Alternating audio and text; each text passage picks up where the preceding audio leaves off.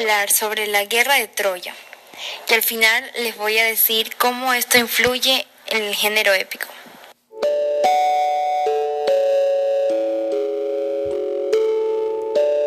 Hola a todos, bienvenidos a mi podcast. El día de hoy les voy a hablar sobre la guerra de Troya. Eh, ok, todo esto empieza con París.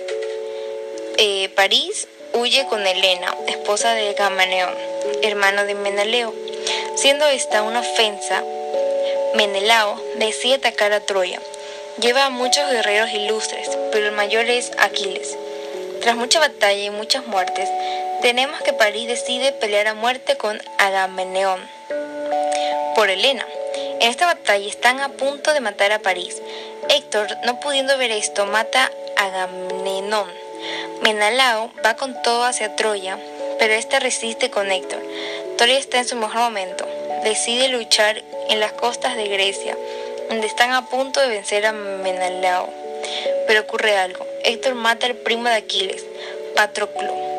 Desencadenada la furia de Aquiles, este mata a Héctor en los pies de las murallas de Troya. El consejero de Menalao prepara una estrategia, esconde todas sus embarcaciones y hace un gran caballo que colocan en la puerta de Troya. Los troyanos, pensando eh, que era un regalo, lo aceptaron y, lo introducieron en su ciudad. Pero esta era una trampa. Adentro había soldados de Menalao y de esa forma Troya finalmente cae. Aquiles muere por una flecha de París en su tobillo, dando venganza a Héctor.